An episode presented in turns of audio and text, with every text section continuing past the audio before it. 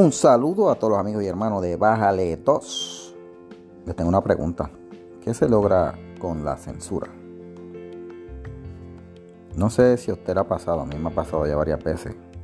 Por ejemplo, Facebook, Twitter, las dos redes que yo más uso. Más uso. Me han cancelado las cuentas, me han suspendido por tiempo. Eh, la suspensión que más larga tuve fue una de tres meses. Sin embargo, yo sigo expresándome de la misma manera que lo he hecho siempre, solo que he usado otras formas de hacerlo para evadir los algoritmos. ¿Sirve de algo la censura? De eso voy a estar hablando en este breve episodio, citando unos cuantos estudios que les van a llamar la atención. Así que quédese conmigo aquí en Bájale 2.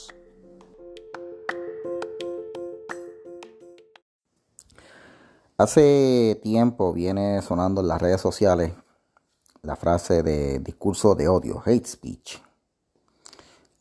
Depende del lado donde usted esté, el hate speech, el discurso de odio, pues va a tener una manera. Si usted es del lado liberal, usted va a considerar como discurso de odio el discurso de todas las personas conservadoras. Y si usted está del lado conservador, pues usted puede que considere como discurso de odio todo lo que dicen las personas liberales. ¿Qué es discurso de odio en sí, gente? Bueno, discurso de odio se conoce como ese tipo de discurso, eh, puede ser hablado, escrito, eh, animado, que va dirigido a provocar en el oyente o en el, o en el lector una reacción en contra de un grupo. Eh, el discurso de odio lamentablemente lo han definido solamente los grupos eh, liberales de izquierda eh, en las redes, que son los que han tomado la, la, verdad, el control. Y pues, para ellos cualquier cosa que diga una persona conservadora va a ser considerado discurso de odio. Así que, eh, por eso usted ve que la mayor parte de las cuentas que se cancelan son las cuentas de personas conservadoras. Así que y es por eso, porque los que están definiendo lo que es el discurso de odio son los grupos liberales de la, de la izquierda, que han tomado el control de, la, de, la, de las plataformas de redes sociales. Pero uno se tiene que preguntar si el discurso de odio es diferente a cualquier otro discurso. Usted puede decir un discurso de amor, un discurso político, un discurso religioso. Eh, el, el, asunto es cuando dice cuando se, se, etiqueta un discurso, tú en ese momento conviertes ese discurso en algo que quién sabe no era la intención de lo que se tenía en el principio. Por ejemplo, dicen que el que escribe, toda la gente que escribe expresan lo que ellos tienen, pero ellos no tienen control sobre lo que la el persona que lee, la persona que recibe el mensaje, vaya a reaccionar. Y eso es un hecho. Usted puede escribir eh, algo tan neutral como las flores blancas son malas y alguien lo va a ver como pues una observación pero otra persona lo puede ver como un mensaje eh, subliminal, como un mensaje de insulto. Alguien lo puede ver como un insulto a los supremacistas blancos y determinar, decir, mira, eso lo hizo con esa intención. Pero simplemente usted lo que dijo fue, pues las flores blancas son malas, que no tiene sentido. Ahora, si usted expresa un discurso como, eh, las personas de tal sitio son malas, pues ya usted está usando un discurso, ¿verdad? Que es lo que se llama xenofobia. Ya eso se puede catalogar como un discurso de odio, como un discurso eh, eh, que, busca provocar en las otras personas una reacción eh, de ira hacia ese grupo del que se está hablando. Desde que Adolfo Hitler escribió un libro que se llamaba Mein Kampf, que se traduce como Mi lucha. En ese libro, cuando usted lo lee, lo que él hacía era y prácticamente culpar a los judíos de todos los males que había en Alemania. El discurso de odio se ha definido pues como aquel discurso que se, pregona desde una posición de, su, de supremacía. Y como un discurso que busca exterminar con otras personas.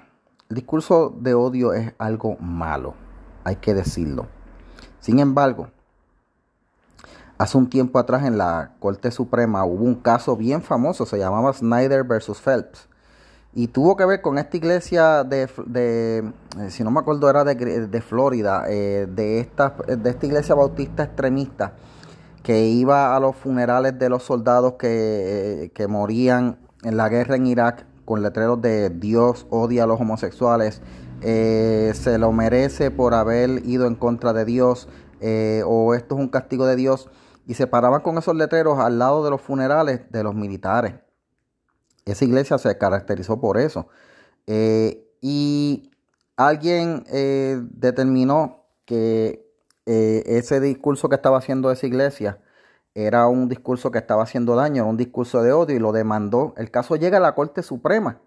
Y la Corte Suprema en, en esencia lo que dice es, si es un discurso de odio, es un discurso que es irritante pero eh, la primera enmienda se hizo precisamente para proteger discursos como ese, discursos que no le caen bien a la gente. En el momento en que empezamos a censurar un discurso porque no nos gusta, pues tenemos el problema de que entonces tenemos que censurar otros discursos porque no les gusten a otras personas. Y al final entonces se va a estar convirtiendo la primera enmienda en, pues, en un adorno. Y eso fue lo que decidió la Corte en ese momento. Y, básicamente, ¿verdad? Lo que dice es que los discursos de odio tienen cabida dentro del discurso público. Porque a pesar de que son discursos odiosos, el daño está en que en la persona que lo quiera aceptar. Y claro, no todos van a reaccionar de la misma manera. Yo escuchaba esos discursos de estas personas y yo no decía, yo no estaba de acuerdo con eso. Puede que haya gente que esté de acuerdo y hay gente que se ofenden. Ven, hay tres reacciones al mismo discurso. Y pues, eh, pero el discurso en sí no se debía censurar porque en un momento en que alguien diga algo que a mí no me gusta, si yo pretendo censurarlo, entonces pues nos censuramos unos a otros. Y eso no es lo que pretendía los padres de la nación americana cuando hicieron la constitución. Continúo en breve hablando del discurso de odio. Así que no se vaya, quédese aquí conmigo en Bájale 2.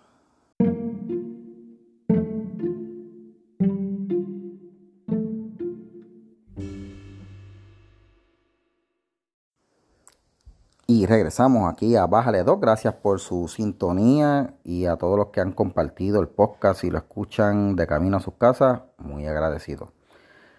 Bueno, pero el discurso, como estábamos hablando, el discurso de odio, en la Corte Suprema determinaron que en un lugar público las personas tienen ese derecho a decir lo que ellos quieran y lo que les dé la gana, porque pues eh, la libertad de expresión, ¿verdad? No puedes ponerle eh, trabas a la libertad, a un derecho constitucional.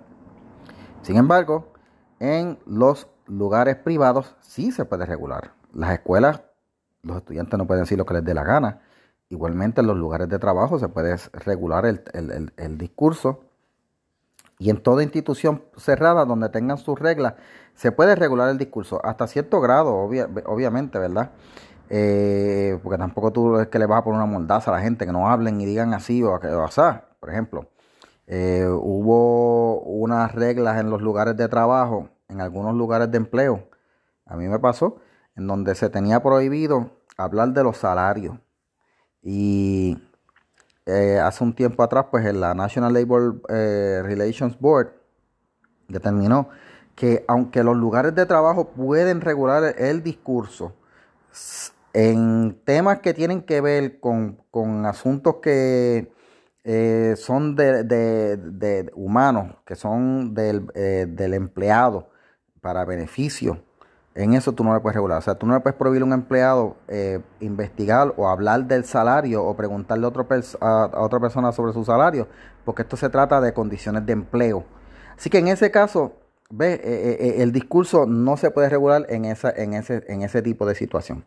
Pero hay otros tipos de situaciones que sí se pueden regular y las compañías lo regulan. Y por ejemplo, tenemos compañías como Facebook, Twitter, que son eh, redes sociales que regulan el discurso en, dentro de ellos. Ah, Facebook tiene sus reglas, Twitter tiene sus reglas, Reddit tiene sus reglas y tienen el derecho a tener sus reglas internas. Pero cuando un gobierno entonces legisla para obligar a una compañía a regular el discurso, ya la cosa cambia. Por ejemplo, eh, en Europa varios países determinaron legislar eh, el discurso de odio poniéndole, imponiéndole multas a, las redes sociales y discursos extremistas. Así que en, Europa, las personas que quieran tener su discurso eh, de odio, ¿verdad? Eh, por así decirlo, eh, en una plataforma como Facebook, no se los van a permitir, se lo van a cerrar. De hecho, en Estados Unidos también, si ustedes hacen un grupo que, por ejemplo, diga, eh, odiamos a la gente de tal país, eh, Facebook te va a cerrar ese grupo. O muerte a tal, a tal grupo o a tal clase, Facebook te va a cerrar ese grupo porque es claramente un discurso de odio y está, está, está en, su, en su derecho de hacerlo. Sin embargo, ¿qué es lo que pasa cuando tú le cierras las puertas a las personas en los grupos en Facebook y en Twitter? Bueno, que la internet es un lugar tan amplio que ellos se van a ir a otros lugares. Facebook no es, el único, no es la única plataforma, no es la única red, tampoco lo es Twitter, está WhatsApp, está Telegram, está Reddit, está más allá canales, lo que le llaman los canales del dark web, 4chan, 8chan y foros por montones que la gente los pueden hacer, los emails. Así que Tú no le vas a impedir a una persona hablar, decir lo que él quiera decir simplemente con una regla o sacarlo de una red social. Y de hecho hubo un estudio que probó que lo que tú provocas cuando le censuras el discurso de odio a estas personas es que lo hacen más hábiles en esconderse y se van a canales secretos y no paras el discurso, nunca lo vas a detener. Tratar de, tratar de detener el discurso supuesto de odio es como tratar de aguantar agua en una mano. Tú no lo puedes hacer, nunca lo vas a lograr, porque se van a otras redes. En Europa pasó que cuando comenzaron a censurar los, discursos y los grupos en las redes sociales, pues los, los, crímenes de odio, los ataques a las minorías y todo lo demás continuaban y decían, pero espérate, ¿por qué está sucediendo esto? Si ya censuramos y cerramos y no, y no les estamos permitiendo hablar, pues simplemente y sencillamente porque si, algo, si en algo se distingue el ser humano es en que tiene una capacidad para comunicarse que no, no, es limitada por nada. Tú le, tú le prohíbes hablar en un lado, se va a reunir en otro. Tú le prohíbes hablar de una forma, inventa otra. La eh, eh, evidencia, tenemos los miles de lenguajes que hay en el planeta y las miles de formas de comunicarse, no solamente con palabras, la gente se puede comunicar con, con símbolos con las manos, con gestos, eh, con sonidos. Así que eh, eh, detener el discurso de odio, entre comillas, no hace nada por aminorar las, acciones. De hecho, al contrario, el, mismo estudio que les estoy citando determinó que lo que hace es empeorar la situación porque entonces tú no puedes, tú no sabes de dónde va a venir el golpe. Porque como se están escondiendo, pues no sabes de dónde vendrán, no sabes qué estás hablando y tienes entonces la situación de que sigue el discurso de odio, pero ahora no sabes quiénes son los que están llevando a cabo el discurso de odio. Así que a veces es preferible dejarlos que se sigan hablando ahí, los monitoreas y los pones en un watchlist, que es lo que hace o hacía el FBI. Y ahora, pues, el FBI, otra agencia, lo que hacen es que infiltran estos grupos en Telegram y todo lo demás, en donde monitorean eh, las redes sociales. Así que, gente, detener el, discurso de, odio eh, con censura no es posible y nunca lo va a hacer. La intención podrá ser buena porque todos queremos que haya paz en el mundo, pero lamentablemente los medios que se están utilizando lo que están haciendo es crearlo peor.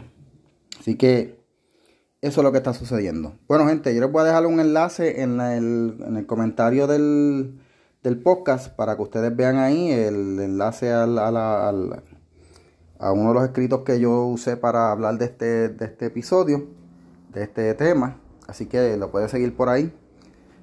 Mientras tanto, les agradezco la sintonía. Continúe compartiendo Baje 2. Puede visitarnos allá en la página de Facebook. Y por supuesto, allá los lunes en Noti1, los muchachos, junto a Luis, eh, digo a Francisco Pavón Febus. Te lo agradezco. Para la próxima, muchas gracias y Bájale 2.